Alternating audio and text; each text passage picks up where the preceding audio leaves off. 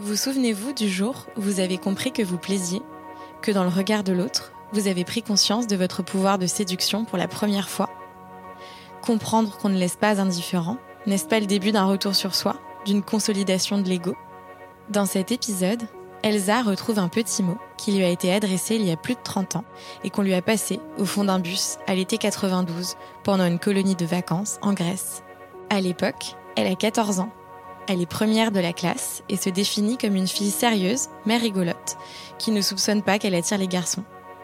Mais ce mot aura un impact fort sur la construction de son image et de son rapport à elle-même, en tant que femme, et que femme qui plaît.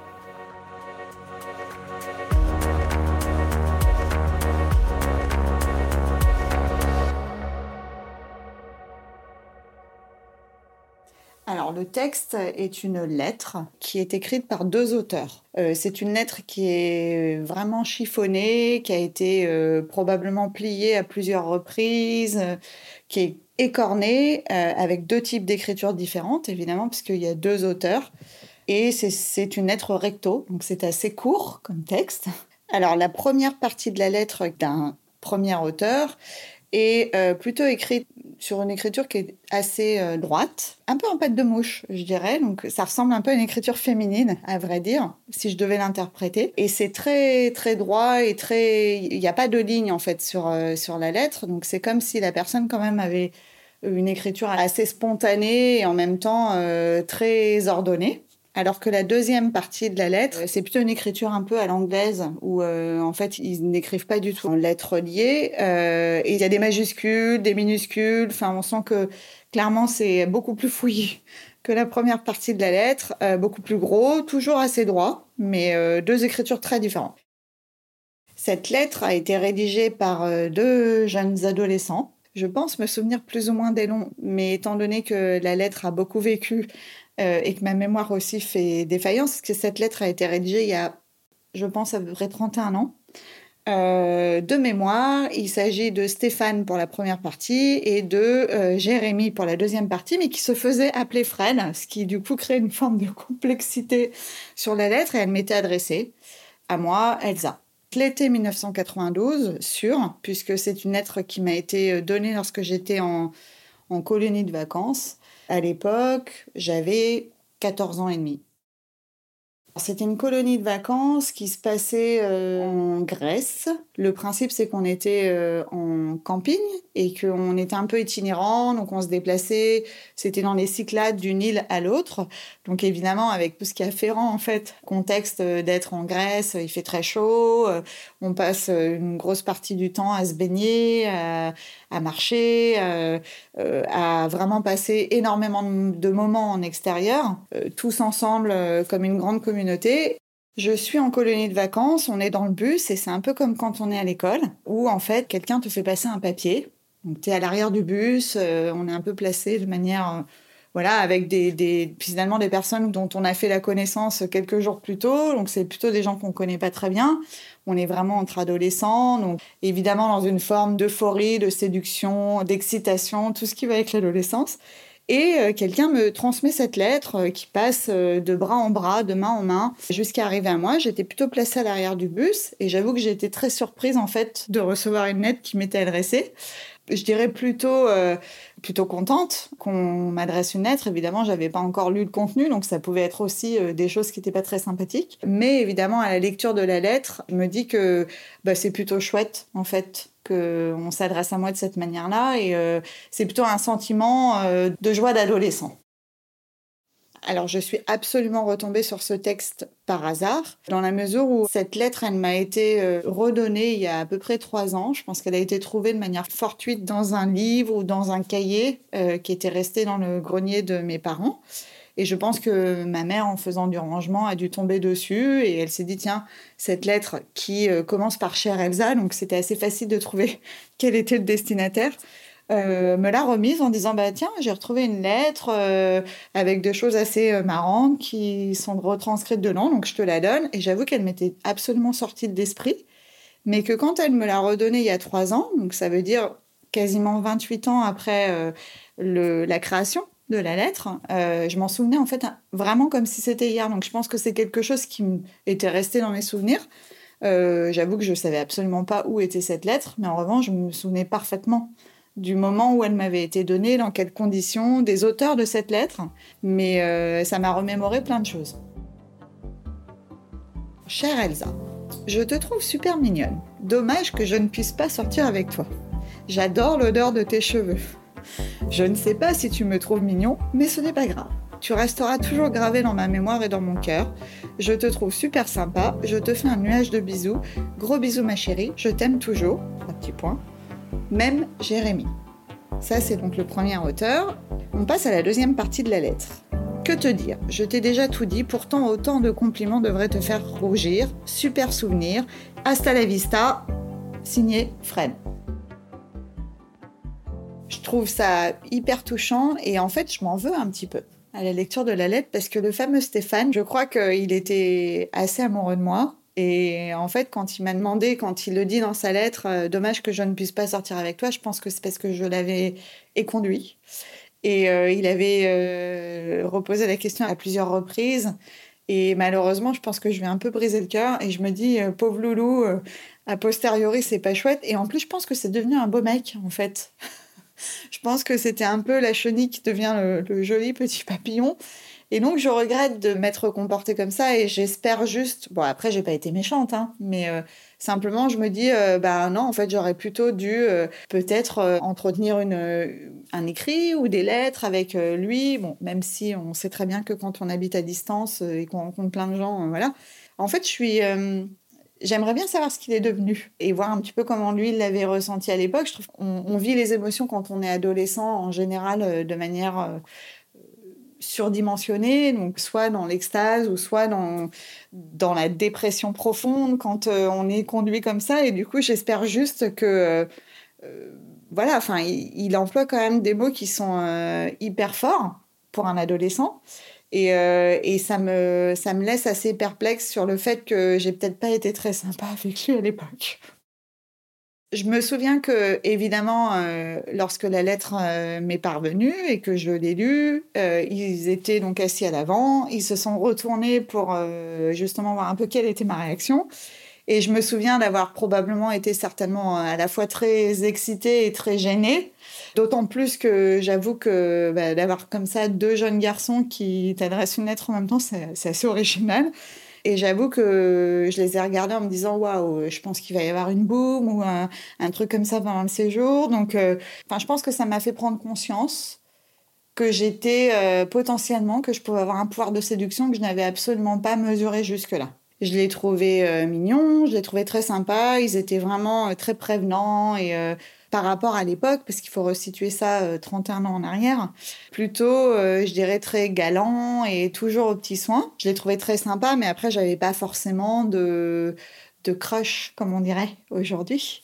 Je pense que c'était vraiment aussi important en fait de me rendre compte que je j'étais pas simplement la fille euh, sympa rigolote que potentiellement il y avait un, pouvoir de séduction qui faisait de moi une personne à part entière. Et je pense que c'était aussi une facette de ma personnalité que j'avais à l'époque pas encore mesurée.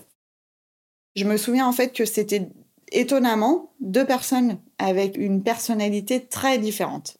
En fait, dans la vie, et pas forcément moi en tant que personne, mais euh, on peut attirer des, des personnes d'univers très différents. La question étant de quoi moi j'ai envie? Donc une personne qui est euh, Stéphane très classique, assez conventionnel, un peu dodu, le bon vivant. je pense qu'il devait faire du rugby ou quelque chose comme ça. Enfin, en tout cas, moi, dans mon souvenir, c'est l'image que j'en ai. Euh, quelqu'un d'hyper jovial, euh, très souriant, toujours euh, farceur, à raconter des blagues et plutôt avec une personnalité très sympathique. Euh, l'autre, beaucoup plus rebelle, famille monoparentale. Je dis pas que ça a un, lien forcément, mais du coup, qui probablement était amené à faire beaucoup de choses tout seul, euh, très jeune, euh, à se gérer beaucoup tout seul. Et donc, quelqu'un d'un peu bad boy. Et c'est ça, en fait, qui m'a qui m'a amusée et en même temps, encore une fois, qui, oui, où je me suis sentie très flattée, soyons clairs. parce que je me suis dit, bah voilà, tu peux attirer soit un bad boy, soit quelqu'un d'ultra conventionnel. Maintenant, évidemment, c'était des petites amourettes de vacances. Vers quoi tu es attiré et comment est-ce que tu imagines en fait potentiellement euh, la suite des vacances? Je dirais que c'est probablement aussi un peu deux garçons avec une personnalité très différente qui se disent tiens la petite elle me plaît bien euh, ouais mais du coup on va essayer de se mesurer euh, et de s'affronter. Donc il y a un côté un peu euh, combat de coq a posteriori, j'analyse les choses. Je pense que Stéphane avait probablement eu moins de copines avant au vu de la personnalité. Hein. Il avait probablement décidé de rédiger la lettre au départ et que comme il était très copain avec ce fameux Jérémy, euh, alias Fred, euh, j'imagine qu'il avait dit bah non attends t'écris une lettre, bah tiens moi aussi je vais mettre euh, ma patte. Pour moi je pense qu'il y avait plus de sincérité sur la première partie de la lettre que sur la deuxième. Je pense que j'ai pas du tout analysé les choses comme ça à l'époque. C'est plus avec le recul, mais je reconnais que le Stéphane en question était trop plan-plan, avec une personnalité probablement qui dénotait un peu moins et qui était à l'époque, pour une adolescente, un peu moins excitante, entre guillemets. Dans mes souvenirs, il s'est rien passé pendant la colonie. En revanche, après la colonie, le Jérémy Fred habitait à Paris, tandis que l'autre n'habitait pas à Paris. J'ai aucun de mémoire, il avait un accent du Sud-Ouest, donc j'aurais tendance à penser qu'il était plutôt du Sud-Ouest ou du Sud, d'une façon générale. Et comme bah, c'était beaucoup plus facile de, de, garder un lien avec des personnes qui habitaient dans la même région, le fameux Jérémy Fred, je l'ai revu. J'ai dû le voir euh, peut-être euh, deux, trois fois. Oh, je dirais que ça n'a pas dû dépasser les, ouais, peut-être les cinq fois grand maximum. Mais je me suis quand même rapidement rendu compte qu'il était barré et que il avait un mode de vie qui était clairement euh, pas du tout en ligne avec mon mode de vie à moi. Alors, une fois qu'on a passé la découverte et le fait d'être flatté et de, et de se revoir aussi après la colonie, puisque c'est toujours un peu brutal, les fins de colonie, où on a l'impression d'avoir vécu un truc extraordinaire et puis tout s'arrête du jour au lendemain et on retourne à sa routine. La rentrée n'avait pas dû encore commencer, la rentrée des classes. Du coup, j'ai dû le voir peut-être pendant les deux semaines qui ont suivi la colonie et juste avant la rentrée des classes de septembre. On se voyait rarement euh, tous les deux. Il avait toute une palanquée de copains. Euh, à Paris, qui était d'ailleurs très sympa. Donc c'était plutôt, euh, on se voyait à l'extérieur avec 5-6 copains, et voilà, c'était des petits flirts d'adolescents.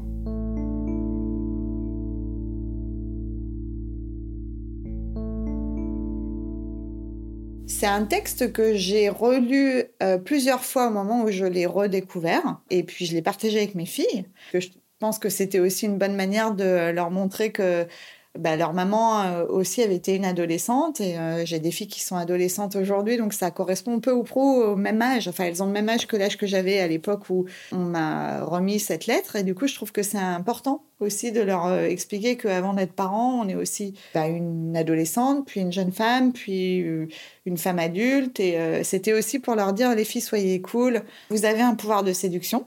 Vous, pourrez l'exercer et je vous le souhaite de l'exercer et, et d'être vraiment hyper en paix avec ça.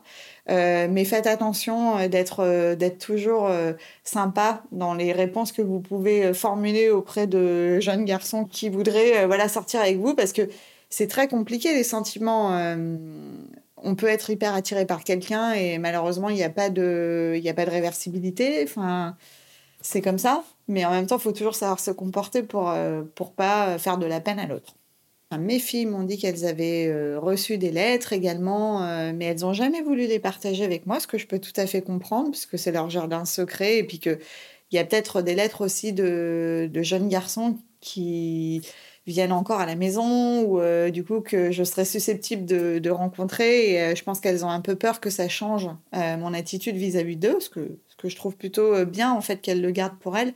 Maintenant, je pense que c'était aussi pour leur dire je peux vous mettre en garde. Il, peut y avoir des gens euh, qui, qui, sont un peu passe-partout à l'adolescence et des bad boys. Et euh, après, vous pouvez tester les deux, mais le plus important, c'est que vous, soyez bien avec vous-même et méfiez-vous des apparences. Peut-être que le bad boy peut s'avérer être quelqu'un de pas très intéressant au final, puisque c'est ce que j'ai un peu découvert hein, en le voyant a posteriori. Bah, au départ, c'est c'est très nouveau, très original, mais finalement, assez rapidement, on se rend compte qu'on ne partage pas les mêmes valeurs. je crois que je suis un peu entre les deux, en fait, finalement. Je suis quand même quelqu'un de classique, mais je pense que euh, on aspire toujours à être surpris, euh, on attend de l'autre de nous faire aussi sortir un peu de la routine, ce qui pour moi en plus n'est pas forcément une évidence, parce que j'aime la routine, ça me rassure, c'est quelque chose qui me réconforte, où je me sens bien.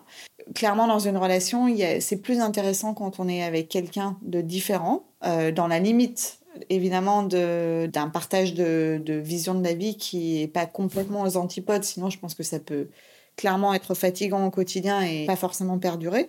Je pense que ça m'a fait réfléchir sur le fait que on est souvent attiré par les opposés. C'est une rengaine qui revient souvent, les opposés s'attirent, euh, un peu des lieux communs. Je pense que c'est assez vrai et que toute la complexité est de trouver un opposé qui soit pas trop opposé. Pour moi, c'est un vestige. Je dirais que ce texte est un vestige, que ça le qualifie bien, parce que euh, c'est quelque chose qui est dans mon passé à moi c'est un vestige au sens où, euh, euh, voilà, c'est lié à une expérience passée. Je ne voudrais pas non plus revenir en arrière. Et en même temps, c'est plus un vestige personnel qui m'a permis de me construire à un moment donné où, euh, bah voilà, quand on est adolescent, on, on se cherche, on ne connaît pas encore l'entièreté de toutes les facettes de sa propre personnalité. Et donc, c'est mon vestige à moi. Je pense qu'en tout cas, euh, si ça peut permettre euh, à des jeunes adolescentes qui euh, sont pas forcément très bien dans leur peau ou qui ont l'impression d'être un peu classées comme euh, des filles pas très intéressantes ou qui s'intéressent que euh, à l'école ou euh, qui sont finalement beaucoup dans une case, je leur dis mais en fait il y a plein de choses à découvrir et ne sous-estimez pas votre pouvoir de séduction parce qu'on n'est jamais une seule et unique chose à la fois. C'est vrai que aujourd'hui quand je discute avec mes filles, finalement, on se rend compte que les ressorts de l'adolescence sont toujours les mêmes. Hein. On a tendance à classer beaucoup les gens dans des cases. Donc, il y a les super populaires, il y a les bolos, et puis il y a ceux qui sont un peu standards, donc qui sont ni bolos ni super populaires. Et moi, j'étais plutôt dans cette case-là, dans cette troisième case-là. Et, euh, je pense qu'en fait, là où euh, je remercie ces deux garçons, c'est que ça m'a permis vraiment de euh, me rendre compte que, euh, bah oui, j'étais peut-être standard, mais en même temps, euh, une fille qui était beaucoup euh, dans ses livres, dans ses cours, dans, dans, une scolarité qui était assez tracée. et que ça m'a permis de me rendre compte que bah, qu'on pouvait aussi être intéressante et, et au-delà de, de, cette facette voilà très scolaire, et ben attirer, séduire, être une femme finalement.